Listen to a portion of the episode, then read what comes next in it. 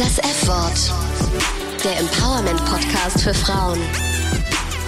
Männer dürfen auch zuhören. Herzlich willkommen zu unserer ersten feministischen Podcast-Folge. Yes. Und Herzlich willkommen bei das F-Wort. Genau, der Empowerment-Podcast für Frauen. Männer dürfen natürlich auch zuhören. alle dürfen zuhören. Alle dürfen zuhören, die wollen. Und äh, jetzt mal zu uns. Ich bin Pola.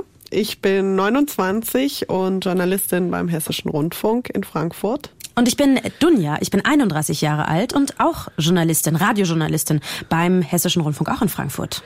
Und ich würde sagen, wir steigen einfach direkt ein. Dunja, was ist Feminismus für dich? Das ist für mich eigentlich relativ einfach, so wie es im Duden auch steht. Feminismus ist für mich die Gleichberechtigung zwischen den Geschlechtern. Kein Unterschied, ob beim Job, bei der Bezahlung, in der Beziehung oder äh, bei sonstigen Bürgerrechten ähm, sozusagen equal in jeder, ähm, in jeder Position, in jeder Lebenslage. Das würde ich absolut so unterschreiben. Und äh, ich finde auch noch nicht mal, dass das was besonders Radikales ist. Feminismus wird ja häufig als was super Radikales angesehen, sehe ich gar nicht so. Ich finde, das ist im Grunde genommen das Mindeste, was man erwarten kann. Mhm. Kannst du dich erinnern, ob es bei dir einen Moment gab, wo dir das bewusst wurde, dass Feminismus irgendwie eine Rolle spielt für dich? Also mit dem Begriff also wirklich, dass ich gesagt habe, ich bin Feministin, das kam erst so durch die Uni-Zeit, würde ich sagen, ähm, weil da eine Kommilitonin sich sehr stark mit dem Thema auseinandergesetzt hat. Aber wenn ich jetzt so an meine Kindheit denke, ähm, klar sind mir da Dinge aufgefallen, wo ich sagte, Jungs und Mädels sind irgendwie nicht gleichberechtigt. Das war eigentlich relativ klar. Mein Vater ist Marokkaner, kam mit 17 hier nach Deutschland. Aber klar, in jedem Marokko-Urlaub habe ich gemerkt, ja, da ist ein Unterschied zwischen Frauen und Männern und dort noch viel deutlicher zu spüren, weil einfach nicht nur in der Gesellschaft, sondern auch per Gesetz einfach. Aber es gab auch so Mini-Momente eigentlich, wenn ich, ich habe gerne Bibi und Tina gehört. Ich weiß nicht, ob dir das noch was sagt. Baby und, und Tina auf Amadeus und Sabrina. Mega. Und äh, das habe ich jede Nacht gehört zum Einschlafen. Und da kommt ja dann irgendwie irgendwann, äh, sie jagen im Wind, sie reiten geschwind im Song, äh, weil sie Freunde sind. Weil sie Freunde sind. Nein weil sie mhm. Freundinnen sind. Und das hat mich damals äh, wirklich als, als junges Mädchen extrem gestört. Und da habe ich einfach gemerkt, dass auch einfach Sprache äh, in dem Zusammenhang wichtig für mich ist. Und bei dir? Ich habe da, äh, am Wochenende war ich auf einer Konferenz, die sich auch mit Feminismus beschäftigt hat. Und da habe ich darüber nachgedacht. Ich kann nicht sagen, dass es so einen speziellen Moment gab. Ich glaube, es wäre etwas übertrieben zu sagen, ich war schon immer Feministin, weil mit acht war ich einfach safe, sicher keine Feministin, war ich einfach ein kleines Mädchen, was es blöd fand, äh, dass im Sportunterricht Fußball gespielt werden musste, weil es den Jungs nicht zuzumuten ist, dass sie tanzen. Ich habe das aber, glaube ich, früher schon einfach mehr in meinem Alltag gemerkt. Ich bin aber auch mit einer Mutter aufgewachsen, die äh, eine sehr starke Feministin ist. Sie das heißt was? Die hatte die Emma abonniert und das war so das Level an Feminismus, mit dem ich aufgewachsen bin. Ich war aber auch auf einer Mädchenschule, auf einer katholischen Schule und bin nie in Berührung gekommen mit einem, du kannst das nicht, weil du ein Mädchen bist, weil das gab es einfach nicht. Und dann kam ich an die Uni, saß da auf einmal zwischen lauter Typen in einem Statistikkurs und dann hieß es ja, das kannst du nicht, weil du bist ja ein Mädchen. Und ich dachte, was? Was geht da los? Ja. Ich kenne das tatsächlich, wenn ich, ich habe mal Fußball gespielt, oh mein Gott, als ich ganz klein war, klar, Kind einem, eines Marokkaners, ich musste Fußball spielen. Nein, ich wollte auch. Und da habe ich bei den Jungs am Anfang gespielt, weil es nicht so viele Mädchenmannschaften gab. Und da Warte, kennst du natürlich... Ganz kurz, sind Marokkaner... Äh, Fußball verrückt. so. Fußball verrückt, Echt? oh mein okay. Gott, auf jeden Fall. Und da weiß ich noch, da musste ich mit den Jungs spielen ganz am Anfang, als ich sechs Jahre alt war, weil es gab auch noch nicht so viele Mädchenmannschaften. Und natürlich hat man da den Spruch beim Laufen, You run like a girl. You run like a girl. Dunja, lauf nicht wie ein Mädchen. Dabei bin ich immer wie Mädchen gelaufen. Ich laufe auch heute noch wie ein Mädchen, Klammern wie eine Frau und sehe gar nicht schlecht daran. Aber ähm, naja, aber genau um diese Themen soll es ja in unserem Podcast gehen. Also wir werden in jeder Folge über ein Thema sprechen, was irgendwie was mit Feminismus zu tun hat. Also zum Beispiel darüber, wie wir gleichberechtigte Beziehungen führen können, ähm, aber auch ähm, aber auch darüber, welche Rolle Frauen in Religionen zum Beispiel äh, spielen. Oder wir werden auch über das Karriere machen und über Macht und Geld sprechen. Und wir stellen euch in jeder Folge Frauen vor, die ihr vielleicht noch nicht kennt, die nicht super bekannt sind, aber die auf jeden Fall äh, Empowerment-Potenzial für uns haben. Und da haben wir eine wunderschöne Kategorie und die heißt Heldin der Folge. Oh, wow.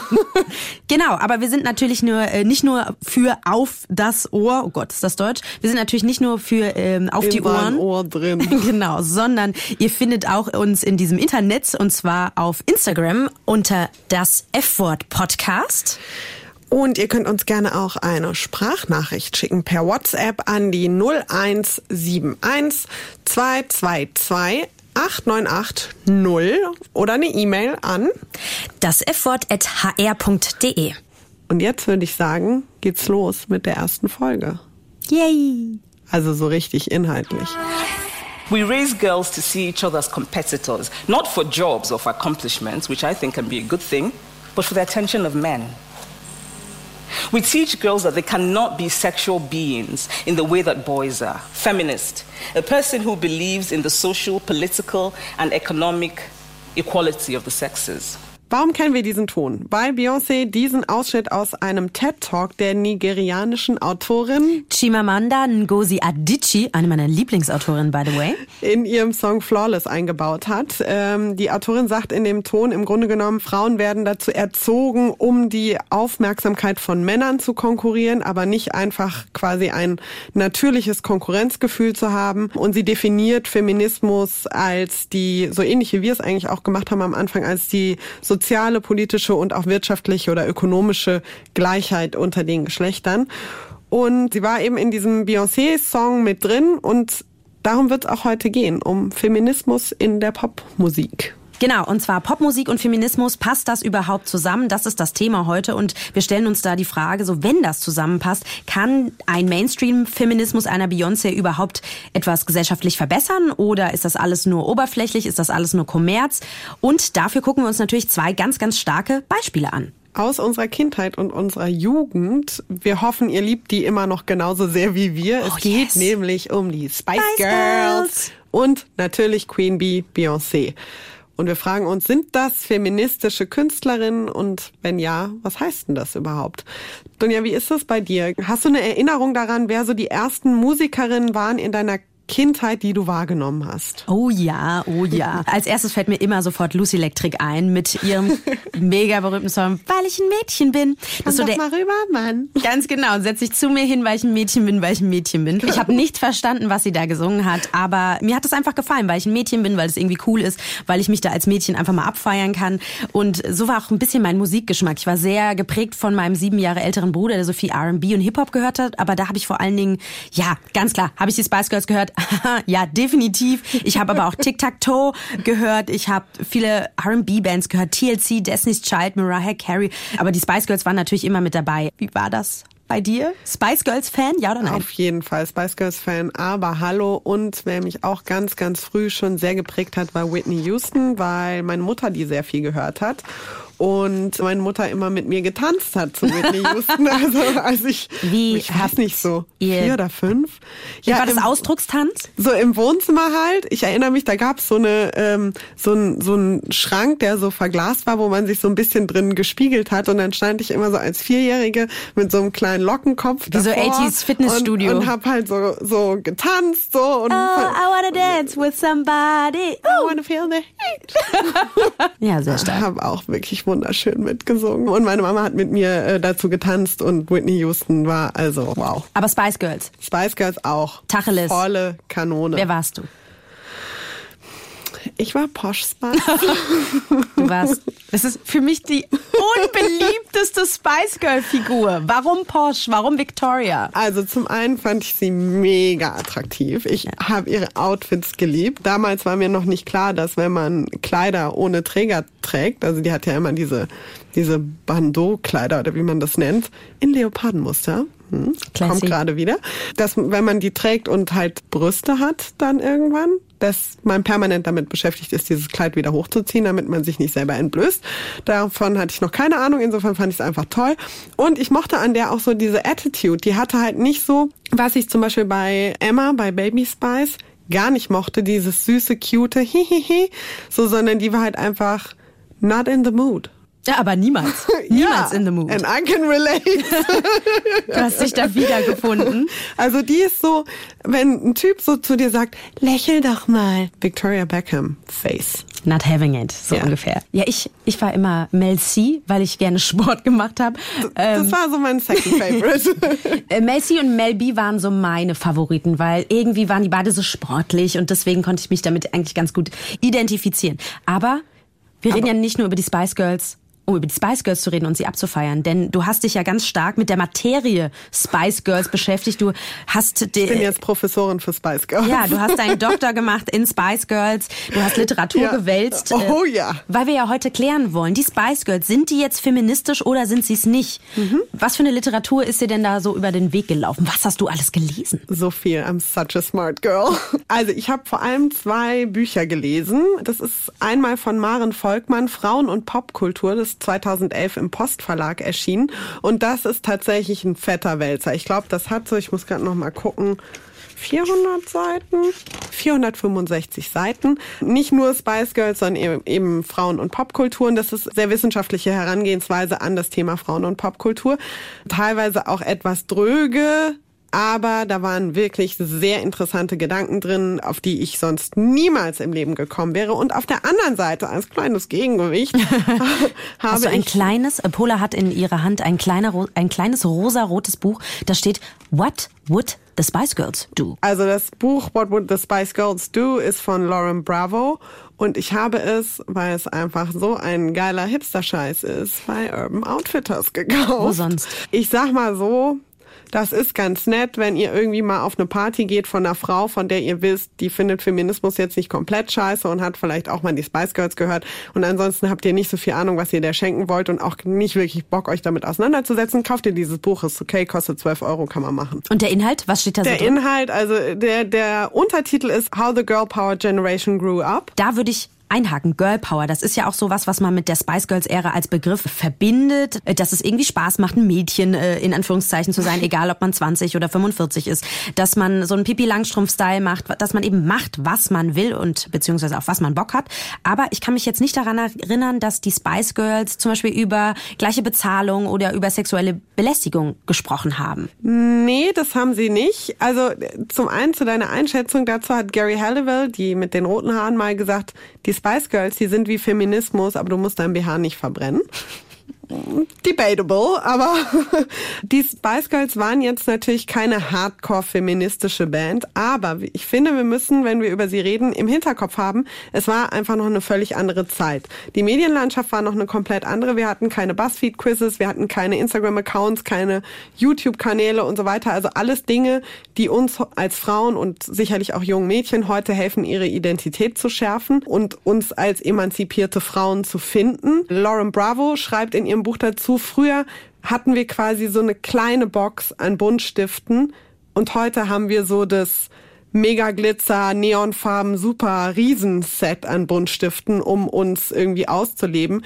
Und im Vergleich zu früher waren halt die Spice Girls damals diverse. Also die waren, die waren Diversität. Das war quasi die, die Bandbreite, die damals vorhanden, vorhanden war. Also Stichwort auch so ein bisschen meine Identität. Viele meiner Freundinnen, wie auch für uns beide, war das schon so, dass man immer gesagt hat, ah, welche Spice Girl passt zu mir, wer bin ich denn? Okay, ja. sie waren mehrheitlich weiß, bis auf eine, bis auf Mel B. Aber ich erinnere mich zum Beispiel noch ganz gut an eine Freundin aus meiner Hortzeit. Asta hieß sie, die Eltern kamen aus Eritrea, also sie war schwarz und für sie war das auf jeden Fall, wow, ich bin Mel B. Und es war auf jeden Fall ein Glücksfall, dass es Mel B gab einfach. Ja, wir können ja auch dankbar sein, dass wir inzwischen heute da viel, viel, viel weiter sind. Vielleicht waren die Spice Girls aber auch so ein bisschen ein Startschuss oder ein Meilenstein in der Entwicklung dazu, wo wir heute sind. Maren Volkmann, die mit dem 400 65 Seiten Schinken. Die übt aber auch relativ viel Kritik an den Spice Girls. Sie sagt zwar, okay, ja, Spice Girls haben den Mädchen damals eine Identifikationsfläche gegeben und haben einfach ermutigt, sich mehr zu trauen, mehr Individuum zu sein und haben vielleicht auch gerade schüchternen Mädchen gezeigt, Du kannst verrückt sein. Du kannst ein bisschen von der Norm abweichen. Du darfst dich das trauen. Du darfst ein Resting Bitch Face haben, wie Victoria, wie Victoria zum Beispiel. Ja. Sie sagt aber auch, mit den Spice Girls wurde der Feminismus so ein bisschen okkupiert und hat einfach an Tiefe verloren. Ja, das, da äh, fällt mir sofort auch natürlich das Thema Optik bei den Spice Girls ein. Also wir wissen alle, die hatten, also ich finde natürlich mega, mega Klamotten, enge Kleidchen, Röcke, baufrei, schrille Outfits. Es war alles immer in Anführungszeichen sexy. Also was man sich so unter weiblichen Popstars damals vorgestellt hat, was natürlich auch irgendwie vermeintliche heterosexuelle Männerträume erfüllen sollte. Trotzdem war natürlich die Fanbase der Spice Girls, das waren natürlich wir, kreischende Teenie-Mädchen. Jetzt frage ich mich im Nachhinein so, waren die Spice Girls aber gute Vorbilder für uns oder waren sie halt eben wirklich nur Mainstream-Beauty-Images, die ein paar coole Songs rausgehauen haben? Ich finde halt wichtig, im Hinterkopf zu haben, damals war der Musikmarkt eher dominiert von Boybands. So, und dann kamen die Spice Girls und hatten einen unfassbaren Erfolg. Diese fünf Frauen waren so unglaublich erfolgreich und waren auch einfach gute Geschäftsfrauen. Klar waren die jetzt halt nicht irgendwie fünf Versionen von Alice Schwarzer, die da auf der Bühne standen, aber sie haben halt schon echt was gerissen. Aber bei Feminismus geht's ja auch so ein bisschen um Support, um Empowerment, also dass man andere Leute auch befähigt oder sich selbst befähigt, äh, etwas zu schaffen, etwas zu verbessern. Ähm, was haben die Spice Girls deiner Meinung da denn geleistet?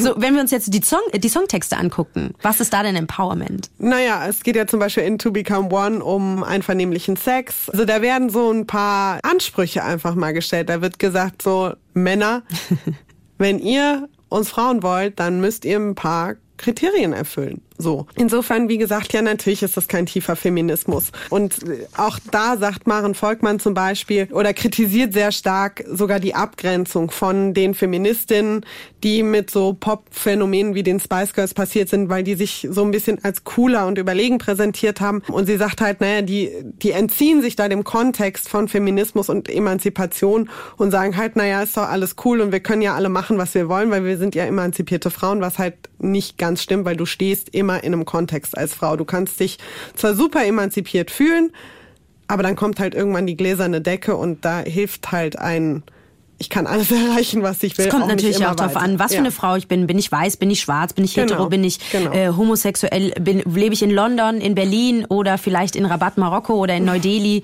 Ja. Das kommt natürlich auch dazu. Aber dein abschließendes Fazit würde mich interessieren. Sind für dich die Spice Girls eine feministische Band? Oder nicht? Ich würde nicht unbedingt sagen, die Spice Girls sind eine feministische Band, aber sie sind auf jeden Fall empowering. Die haben ja damals schon wirklich krass eingeschlagen. Die, diese Band hatte einen unglaublichen Erfolg. Äh, wenn man sich das nochmal anschaut, die haben 59 Millionen Platten verkauft. Dabei hatten die gerade mal drei Alben, haben Rekorde gebrochen noch und nöcher. Die erste Single von denen war direkt die meistverkaufte Single von einer Girlgroup jemals. Bis heute ist es die am schnellsten verkaufte Debütsingle aller Zeiten.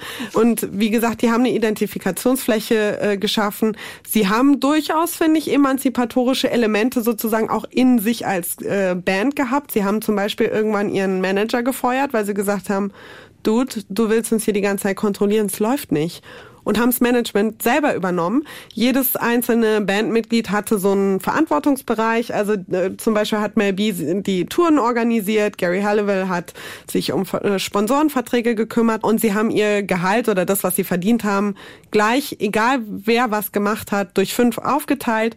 Ähm, und das finde ich schon cool, dass sie das einfach so in die Hand genommen haben. Und für mich waren das damals auf jeden Fall Vorbilder, wo ich dachte, wenn ich mal groß bin, dann will ich auch so cool sein. Und da muss ich sagen, finde ich es besser, ein Vorbild wie eine von den Spice Girls zu haben, als keine Ahnung, Barbie oder sowas. Auf jeden Fall. Und ich glaube, es ist auch so, es werden sehr positive, äh, sehr starke Frauen, Vorbilder oder Figuren zumindest. Und im Endeffekt muss man ja auch sagen, das ist ja nur, für mich war das sozusagen nur so ein Punkt in der Entwicklung, die man ja auch als Mädchenfrau hat. Ne? Ja. So dieses, erstmal dieses, ähm, Girl Power, auch wenn es ein kritischer Begriff ist, das ist was Positives. Wir, ne, wir laufen nicht, wir, es ist nicht was Schlechtes, wenn wir wie ein Mädchen laufen, sondern das ist cool, das macht Spaß und das ist auch alles richtig so. Und ich glaube, das kann auch für viele einfach so ein, schon ein Schritt sein. So Spice Girls, Level Feminism 1 und, und dann muss man sich vielleicht, ähm, und dann später einfach natürlich äh, beschäftigt man sich mit ganz anderen Dingen, weil man eben nicht mehr nur Musik hört, sondern weil man arbeitet, weil man studiert, ja. weil man eine Ausbildung macht. Man entwickelt sich halt weiter, aber ich glaube, die Spice Girls werden wir beide, glaube ich, zustimmen, die haben einfach einen Weg geebnet. Ich höre sie immer noch gern auf jeder Party und auch privat auf meinen Und wir können sie alle noch mitsingen. Ja, natürlich. Jetzt sind ja die Frauen die eine Sache, wenn es um Feminismus geht. Aber es gibt ja auch noch die Männer. Und da kommen wir oft zu Problemen, oder?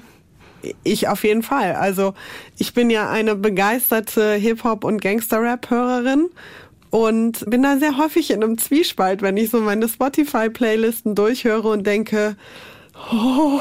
Ist es noch okay, oh. Haftbefehl zu hören? Ist es okay, dass man früher Bushido oder Sido gehört hat? Ja, gut, okay, das war bei mir nie so die Phase, aber bei mir war es dann eher 50 Cent. Jetzt gerade bin ich Cent. voll auf dem Tiger-Trip und das, wenn man sich die Videos anguckt, dann willst du einfach nur schreiend davonlaufen. Aber, aber es ist ja schwierig bei geil. fast allen Hip-Hop-Videos und Texten. Es ja. wird über Bitch geredet. Man sieht äh, Frauen in, in den Videos, wie du es schon beschrieben hast. Und natürlich wird auch seltsam, sage ich mal ganz vorsichtig, über Frauen gesprochen. Das ist immer ein Objekt, was man besitzen muss oder was man hat oder was man sammeln kann. Ja, oder sagen wir es mal unvorsichtig. Also Hip-Hop und Rap hat einfach ein massives Problem mit Frauen. Es ist unfassbar frauenverachtende Musik, größtenteils. Du sagst ja, ganz viele davon sind immer noch auf deiner Spotify-Liste, auf meiner definitiv auch.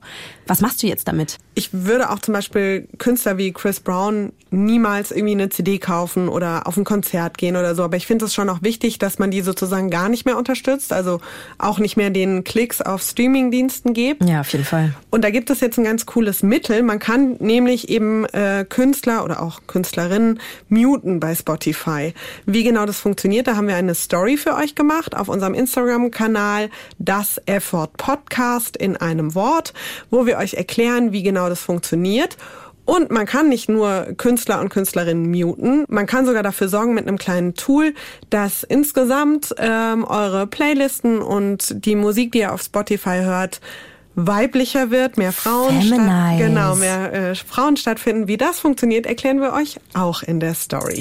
Folgt uns auf Instagram, das F-Wort Podcast. Wir haben natürlich auch mit jemandem darüber gesprochen, nicht nur darüber, wie es ist, welche Künstler man vielleicht nicht mehr hören kann, sondern insgesamt über das äh, Genre Hip-Hop. Und zwar haben wir da eine Musikwissenschaftlerin getroffen in Mainz. Nämlich die Nava Zarabian, die ist, wie du gesagt hast, Musikwissenschaftlerin und Islamwissenschaftlerin und ein riesen Rap- und Hip-Hop-Fan. Und wir haben sie als allererstes mal gefragt, wie sieht sie das? Hat Hip-Hop ein Sexismusproblem? Es wird so oft gesagt, dass ich es selber ja schon kaum noch hören kann. Aber es ist ja schon der Spiegel der Gesellschaft. Es gibt einen Grund, warum Leute das kaufen, warum die sich anhören, weil es eben einfach in der Gesellschaft so ist. Und ich finde es problematisch, dass das Problem immer nur auf diese eine, auf dieses eine Genre irgendwie abzuschieben und sagen, ey, das sind die bösen Rapper, das sind die bösen äh, Gangster-Rapper, die frauenverachtend sind oder die keine Ahnung was sind. Äh, dabei ist es ein Problem, was wir alle haben. Es ist irgendwie ein, ja, es ist ein strukturelles Problem. Man muss viel eher, also meiner Meinung nach zum Beispiel, wenn wir uns jetzt im deutschen Hip-Hop uns das anschauen, muss man sagen, ey, das ist doch fantastisch, dass wir Rapperinnen haben. Wir haben super viele Rapperinnen im Moment. Nora Loredana, jetzt auch Shirin David, die unfassbar viele Klicks haben und erfolgreich sind auch einfach mit dem, was sie machen und einfach auch verschiedene Arten von Frauen nachher einfach repräsentieren. Hip-Hop hat genauso ein großes Problem mit Sexismus wie alle anderen Genres auch und alle andere, wie die gesamte Gesellschaft halt eben auch hat. Du hast sie jetzt ein paar Mal schon angesprochen, Shirin David. Ich hatte da kürzlich so eine Situation mit einer Kollegin, weil Shirin David in der Bildzeitung war nach ihrer Release-Party. Mhm. Und äh, die Kollegin hat sich die so angeguckt und war halt so, ja, wer ist das überhaupt? Ich kenne die gar nicht. Und dann äh, hat sich so ein Gespräch entwickelt, wo die Kollegin halt sagte, so ja, die behaupten immer alle, sie sind Feministin. Dabei bedienen die sich einfach nur so billigen Klischees und mhm. sind im Grunde genommen einfach dumm und wären nicht da, wo sie sind, wenn sie sich nicht dieser Klischees und dieser Mechanismen bedienen würden, mit denen sie Männern halt sozusagen das geben, was sie brauchen.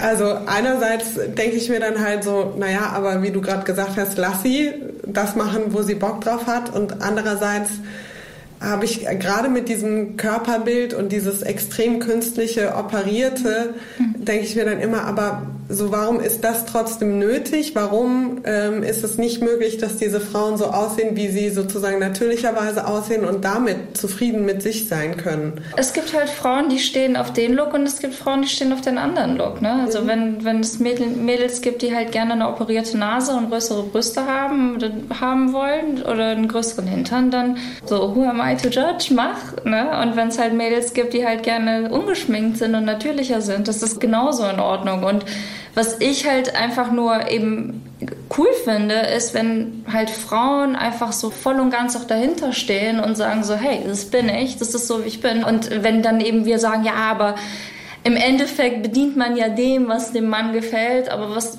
heißt es denn, dass es der Frau nicht auch gefällt? Also nicht auch gefallen kann. Nicht auch gefallen kann. Das ist halt einfach irgendwie so ein Problem, was wir haben, als was wir als äh, Frauen, würde ich sagen, sowieso haben. Wenn wir auf die anderen schauen, wir sagen, wir schauen eher darauf und sagen nicht, oh, guck mal, die sieht voll cool aus, die ist voll selbstbewusst, sondern sagen wir da, warum machst du das denn so? Und schau mal, und immer dieses, diese Kritik aneinander, die sollte irgendwann einfach mal aufhören. So, lass doch einfach alle machen.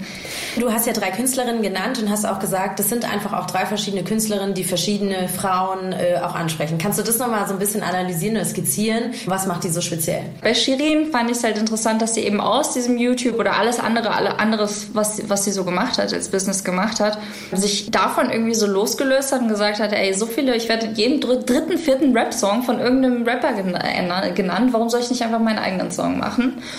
Und dann aber in ihrem Song, das sich, äh, wie gesagt, total zu eigen macht und sich einfach sagt, okay, meine Nägel sind gemacht, mein Rock ist zu kurz, so einfach so get over it. So, ich bin so wie ich bin und äh, und das ist halt das, was ich jetzt für, für mich, sage ich mal, so da rausziehe aus dem aus dem Song. Und das finde ich irgendwie ganz cool. Ich finde es auch irgendwie empowernd so für mhm. für Mädels, weil wie gesagt, also man schämt halt auch extrem äh, oft eben diese ganzen Insta-Girls und so und macht sich dann so ein bisschen lustig darüber oder so. Und das finde ich dann, das ist auch ein Empowerment für, für einen anderen, ja, für eine andere Ecke einfach finde ich ganz gut. Loredana einfach unfassbar erfolgreich, irgendwie so, wenn man sich die Klickzahlen anschaut und einfach sie weiß, was sie macht. Und sie macht es auch. Ähm, wenn man sich die Videos von ihr einfach anschaut, ist es einfach genauso, wie ein Mann auch, wie ein Rapper auch die Videos machen würde. Und es ist genau qualitativ genauso hochwertig. Also die Videos sind, sie stellt sich genauso dar, wie sag ich mal, ein Rapper XY sich darstellt.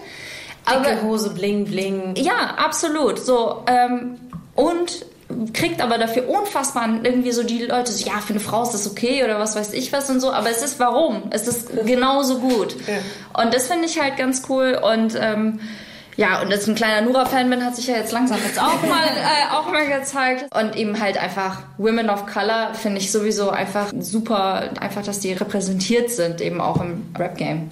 Du sagst Women of Color, da frage ich mich immer, wenn wir darüber gesprochen würde bei uns oder vor allen Dingen viel mehr in amerikanischen Medien über weibliche Rapperinnen, weibliche Künstlerinnen, du hast, wir haben über Cardi B gesprochen, sind die die Women of Color, die sowas machen und die halt den Körper, den sie haben, sozusagen auch so präsentieren, wie sie ihn präsentieren, stärker in der Kritik als Taylor Swift. wie Taylor Swift, genau. Ja, natürlich, natürlich. Bei Taylor Swift klatschen wir alle und finden das ganz toll, dass dieses Country Girl, was heute Popmusik macht, sich ja, irgendwie feministisch wobei, da zeigt. muss man ja aber auch dazu sagen, dass Taylor Swift regelmäßig hart geschämt dafür wird, dass sie offenbar einen nicht gesellschaftskonformen Verschleiß an Männern hat. Also das ist ja so, die wird vielleicht nicht für den Feminismus. Ich finde, also für den Körper wird sie so, weniger geschenkt. Ja, ja, aber es ist jetzt nicht so, dass Taylor Swift so die reingewaschen ist und mhm. nie nee, kritisiert wird. Rein auf der auf der körperlichen Ebene, mhm, weil man könnte ja. auch sagen, Cardi B macht einfach harten Hip Hop und ist unglaublich erfolgreich, räumt Grammys ab und so weiter und so fort. Aber im Endeffekt reden ganz viele Leute darüber. Ist es okay, dass sie mit ihrem großen Po so und so aussieht? Ist es okay, dass sie das und das in ihrem Video zeigt? Women of Color bieten einfach äh, das ist einfach so, dass die einfach viel mehr irgendwie Angriffsfläche bieten. Ich weiß auch nicht, warum das so ist, aber das ist halt leider so. Es gibt, wie viele Texte gibt es halt eben auch über Beyoncé oder ja, und warum gibt es die eben nicht über Taylor Swift? Ja, aus dem offensichtlichen Grund meiner Meinung nach eben, dass die eine eine schwarze Frau ist und die andere eine weiße Frau ist. Klar wird sie auf eine andere Weise geschämt, aber warum soll man der das nicht einfach gönnen? Wenn wir über Feminismus sprechen, wenn wir über Popkultur sprechen, dann sprechen wir natürlich über die Megafrau, die äh, Mutter, Pop-Feministin, Queen der Bee. Queen Bee. Du sagst es, wir sprechen über Beyoncé die ja damit äh, ja. hausieren geht, die richtig Kohle damit macht und die ja. auf ihren Shows groß im Hintergrund Feminist stehen yes. hat. Queen Bee, Feministin, die, die dem Begriff auch standhält oder ist das alles nur Kommerz für dich? Nein, ich finde das super. Und zwar, ich finde das super, weil es hat Gründe. Zum einen haben wir halt eine Person, die eben schwarze Frauen einfach repräsentiert und das feiert und sagt, so sehen wir aus, so sind wir und sie ist erfolgreich damit. Klar gibt es ja immer wieder diese, wie gesagt, hier haben wir auch wieder, warum kritisieren wir eben eine schwarze Frau dafür und warum nicht irgendjemand anderes einfach? Aber ist es denn nicht cool, dass sie eben geschafft hat, dass eben Feminismus eben einfach in aller Munde ist und dass es, dass sie hat wirklich dazu ja beigetragen, dass es in die Popkultur reingekommen ist, dass wir eben, dass Mädels mit T-Shirts rumlaufen, wo Feminist draufsteht, dass jeder dieses, äh, diese durch, durch den Anfang vom Flawless oder dieser, dieser Skit dazwischen irgendwie jeder dieses, dieses, diesen fantastische Definition von Feminismus kennt wenn man das große Ganze doch sieht, ist es doch super, dass sie das gemacht hat. Sie hat super viel dafür getan, finde ich. Und ja, warum, warum soll eben eine Frau nicht damit, ja, damit hausieren gehen, dass sie irgendwie einen fetten Klunker hat und sich irgendwie den neuesten Lamborghini leisten kann. Und, und den geilsten äh, Ehemann, den sie immer wieder und, propagiert. Und ja, so, so. Also, so, dass jetzt Mädels irgendwie T-Shirts tragen mit Feminist oder Girl mhm. Power mhm. oder sowas drauf und dann alle völlig ausrasten, wenn Beyoncé riesig Feminist auf der Bühne stehen hat. hat, So ist ja die eine, aber da ist ja trotzdem auch die Frage sozusagen nach der Nachhaltigkeit und der Tiefgründigkeit. Also hat das wirklich auch einen Effekt oder ist das nur sowas, was so eine, so eine Modeerscheinung ist und wo man sich dann mal kurz irgendwie gut fühlen kann, weil, ja. oh, jetzt bin ich hier für Gleichberechtigung, weil ich war halt auf dem Beyoncé-Konzert, aber trotzdem, keine Ahnung, slut-shame ich immer noch andere Frauen oder als Typ benutze halt frauenfeindliche Sprache oder wie auch immer. Du wirst nicht Beyoncé hören und danach irgendwie total korrekt leben können und so, das natürlich nicht. Aber vielleicht ist das ja ein Punkt, der das, das sich anschlägt, irgendwie einfach darüber nachzudenken. Und das ist doch schon voll viel wert, so überhaupt, überhaupt darüber nachzudenken. Und das ist schon, das hält sich ja schon ein paar Jahre. Also es ist ja jetzt nicht so, dass das jetzt irgendwie ein Album war und das war's, sondern das ist ja wirklich, ist ja eine Entwicklung, die, ähm, die ja überall in den, Gott sei Dank, überall ist, äh, ob es in Filmen ist, in Serien ist. Wir sprechen darüber, ob, wir, ob genug weibliche Schauspielerinnen da sind, genug weibliche Regisseurinnen da sind. Und genau das hat man eben in dem, im Musikbusiness einfach auch, was einfach total männerdominiert ist dass man da eben ja einfach anfängt darüber nachzudenken und auch wenn jetzt jemand der nur auf ein Beyoncé-Konzert geht und sagt, ja geil, da stand riesig Feminism da, hat er aber trotzdem dann am Ende, ähm, am Ende des Tages mal irgendwie fünf Minuten darüber nachgedacht und das ist doch besser als gar nichts. Und vielleicht so. eine positive Bedeutung dieses Begriffs, nicht mal dieses Ubu, Feminist. Ja, nicht so Alice schwarzer Feminismus so, sondern Beyoncé-Feminismus, so cool so. Ne? Also ich kann meinen Körper ownen so und ich kann irgendwie so Zeit zur Schau stellen, was ich will und ich kann solidarisch gegenüber anderen, über, gegenüber anderen Frauen sein. Das ist doch cool, wenn man auch einfach nur mal darüber nachgedacht hat, mal fünf Minuten, bevor man irgendwie gar nicht drüber nachgedacht hat. Aber du hast ja gesagt, solidarisch sein mit anderen Frauen. Das war ja so dein letzter Satz. Mhm. Dann äh, können wir uns von Beyoncé T-Shirts kaufen, von Ivy Parks. Und wissen, dass diese T-Shirts halt einfach von der Frau in Bangladesch produziert wurden für, keine Ahnung, vielleicht nicht mal 60 Cent am mhm. Tag. Ist das die Frauensolidarität, die wir cool finden? Das ist aber ein völlig anderes Thema, würde ich sagen. aber das ist natürlich ihr, ihr Kommerz, den sie macht. Ist ja nicht ja, das, das, das stimmt, äh, das stimmt natürlich, aber dann müssen wir halt ähm, noch viel, uns ein viel größeres Problem anschauen, eben diese Fair Fashion Mode aufs Große und Ganze gesehen würde ich sagen, so wenn das dich irgendwie dazu motiviert, dich mit dem Thema auseinanderzusetzen, dann ey, dann cool, dann mach das. Wenn du dich dadurch irgendwie besser fühlst, dann mach das. Also meinst, an so einem Standard müssen wir dann Künstlerinnen, Musikerinnen nicht messen, die sich das Label Feministin auf ihr T-Shirt schreiben. Ja, aber ich meine, warum sollte sie halt nicht von diesem kapitalistischen System profitieren? Warum soll ein Mann davon profitieren? Warum soll Drake, warum kann Drake davon locker profitieren, ohne dass wir uns solche Fragen stellen?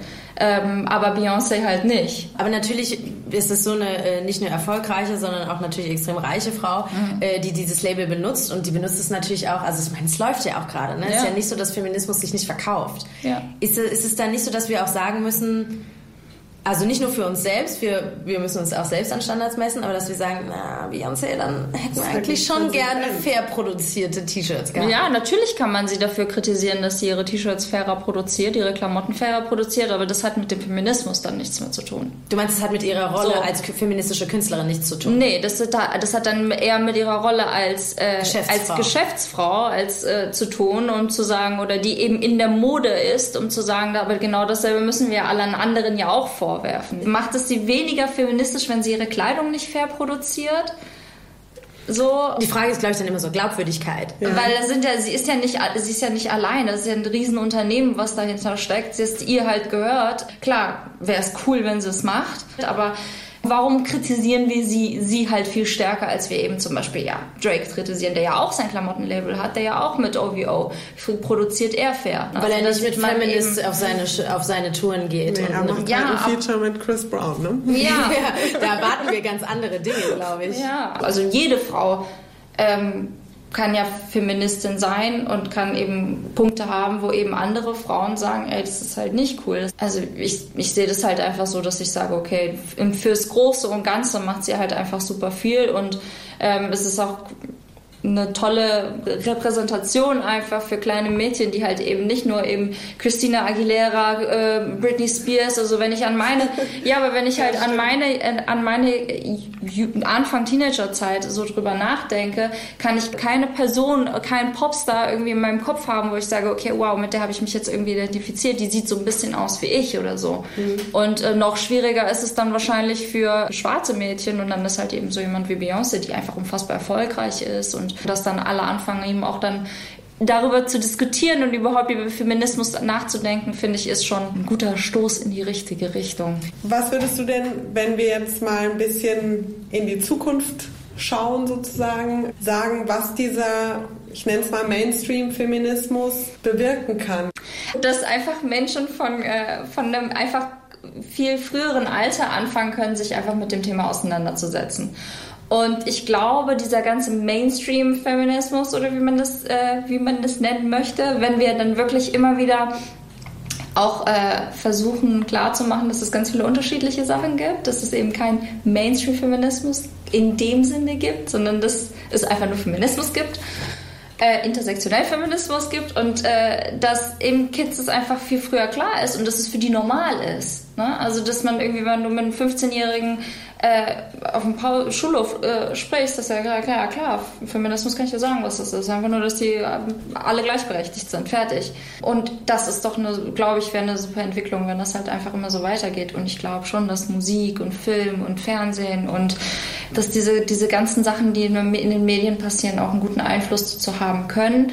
Trotzdem müssen wir natürlich immer wieder diskutieren auch und eben ähm, ja und einfach damit die Leute einfach nachdenken über Dinge und nicht alles einfach genauso hinnehmen und sagen wie zum Beispiel ja es wird immer gesagt der böse Hip Hop und dann sagen ja Hip Hop ist nicht feministisch so weißt, versteht ihr was ich meine also wenn man darüber redet so wie wir es jetzt tun ähm, ja dann denkt dann denken denkt man einfach drüber nach und dann öffnen sich vielleicht auch andere ja andere andere Denkweisen für einen. Die Heldin der Folge. Kommen wir nun zur Kategorie Die Heldin der Folge. Und zwar bringen Pola und ich jede Folge eine ähm, besondere Frau mit, eine Heldin für uns, die ihr vielleicht kennt, noch nicht so gut kennt, aber auf jeden Fall besser kennenlernen solltet. Jede von uns wird eine äh, vorstellen und deswegen bin ich jetzt neugierig. Pola, wen hast du denn heute mitgebracht? Meine Heldin der Folge ist Larissa Ries. Vielleicht kennt ihr die aus dem Fernsehen und aus dem Radio. Die hat zum Beispiel in der Serie Jerks mitgespielt und sie ist Moderatorin bei 1 Live vom WDR. Aber sie ist auch DJ unter dem Namen Larry Luke und die legt da vor allem Drum and Bass auf. Also falls ihr so ein bisschen in die Richtung geht, guckt euch das auf jeden oder hört euch das auf jeden Fall an. die macht mega Mixtapes. Am Anfang ihrer DJ-Karriere war es so, dass Clubbesitzer sie nicht auflegen lassen wollten, weil sie gesagt haben, du kannst es nicht. Du bist hier so ein kleines Mädel, was willst du überhaupt? Und sie hat sich dann aber durchgesetzt und wird inzwischen noch und nöcher gebucht in Clubs und immer und immer wieder. Und sie repräsentiert für mich so ein bisschen einen Aspekt, den wir bisher noch nicht angesprochen haben, der finde ich aber auch wichtig ist. Sie hat sich nämlich im vergangenen Jahr ganz massiv gegen Sexismus in Clubs stark gemacht. Und ich glaube, das ist was, was jede Frau kennt. Du gehst abends feiern, insbesondere groteskerweise, wenn, wenn du keine Typen dabei hast und du wirst angetatscht, du wirst dumm angelabert mhm, und es ist Fall. einfach nur anstrengend. Ich habe auch zum Beispiel immer wieder die Erfahrung gemacht, dass Türsteher einem dann nicht helfen. Ich glaube, es hat sich inzwischen ein bisschen verbessert, vielleicht unter anderem dank Larissa Ries. Sie hat nämlich Frauen ermutigt, sich dieses Antatschen in Clubs nicht mehr gefallen zu lassen und vor allem zur Not auch einfach laut zu werden. Und wie hat sie das gemacht? Ihre Strategie ist, den Typen, der dich antatscht oder dumm anmacht, einfach ganz klar in den Fokus zu stellen und zu sagen, dieser Typ hat gerade das und das gemacht, es geht überhaupt nicht, ist nicht akzeptabel, läuft nicht. Und das nicht so im kleinen Verborgenen zu machen. Und sie hat darüber ähm, Instagram Stories und Videos gemacht und einfach ihre Reichweite genutzt, um, glaube ich, auch Leute zu erreichen, die sich damit vielleicht nicht so auseinandergesetzt haben. Vielleicht auch ein bisschen mehr Bewusstsein geschaffen bei dem einen oder anderen Mann, der das nicht so auf dem Schirm hatte.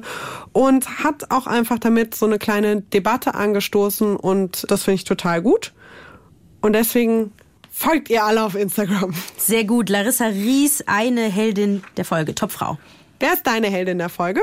Jetzt werde ich ganz rot, denn ich bin ganz, ganz arg in sie verliebt. Viele von euch werden sie kennen, zu Recht. Und eigentlich müssen wir uns gar nicht fragen, warum sie in dieser Folge die Heldin der Folge wird. Aber es geht für mich um Missy, ehemals Misdemeanor Elliott, die Hip-Hop Star, Sternchen, Göttin äh, für mich überhaupt. Wir kennen, wird ganz ehrfürchtig. Ich werde ganz ehrfürchtig zu Oh Recht. Klar, wir kennen sie seit Ende der 80er Jahre. Das muss man mal überlegen. Macht Missy Elliott schon erfolgreich Musik? Als Rapperin, als Sängerin, als Producerin. Also sie ist überall, hat sie ihre Finger mit im Spiel. Und sie ist auch die erste Künstlerin und deswegen habe ich sie ausgewählt, die in der Hip-Hop-Szene, der männerdominierten Hip-Hop-Szene, halt einfach mal wirklich herausgestochen ist und auch wirklich, glaube ich, für Nachfolgerinnen eigentlich so ein, so ein Brett gebohrt hat. Und was ich an ihr so mochte, ist einfach, dass sie so untypisch war. Ne? Sie war nicht so die schlanke, äh, mit Riesenbrüsten Hip-Hopperin. Und diese Frauen sind auf jeden Fall auch cool. Cardi B.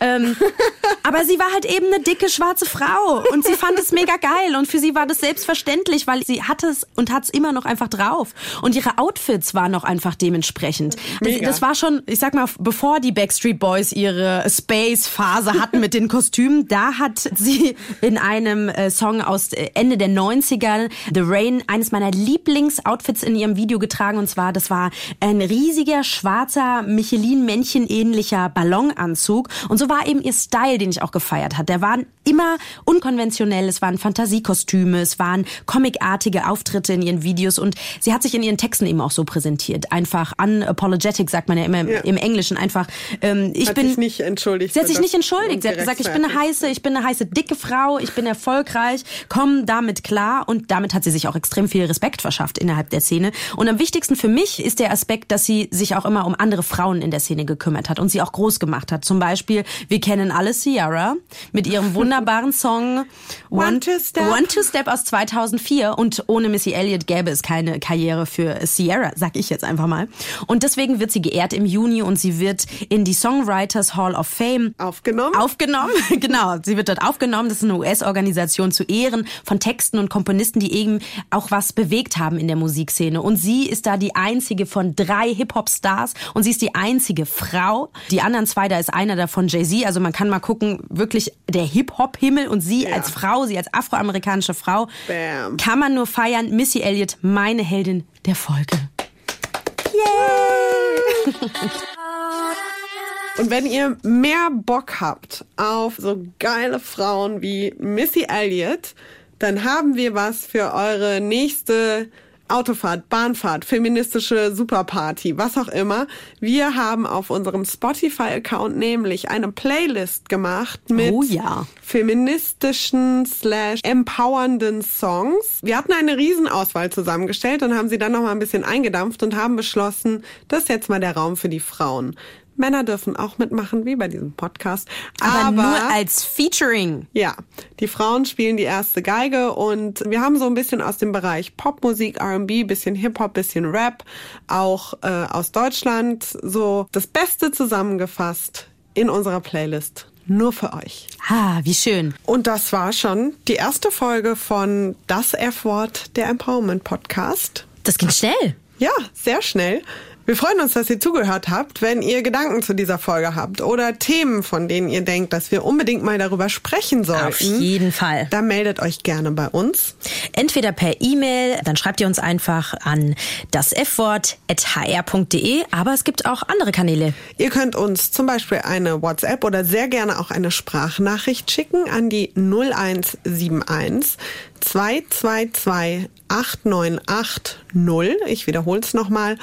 0171 222 8980 oder ihr besucht uns auf Instagram. Das F-Wort Podcast, so findet ihr uns da. Und äh, wir können auch schon mal teasen auf unsere nächste Folge, Pola. Genau, in Folge 2 geht es nämlich um Feminismus und gleichberechtigte Beziehungen. Und wir haben wieder einen sehr spannenden Gast. Und zwar äh, Sonja Kirste. Das ist eine Powerfrau, das ist eine Mutter, eine Frau, die in einer gleichberechtigten Beziehung lebt und auch noch in einer Leitungsposition arbeitet. Und die wird uns mal erzählen, wie kriegt man denn das alles überhaupt unter einen Hut? Ihr könnt uns gerne auch schon mal schreiben, was eure Erfahrungen mit gleichberechtigten Beziehungen sind. Und dann freuen wir uns aufs nächste Mal. Auf Folge 2. Tschüss. Tschüss. Das F-Wort. Ein Podcast des Hessischen Rundfunks mit Pola Natusius und Dunja Sadaki.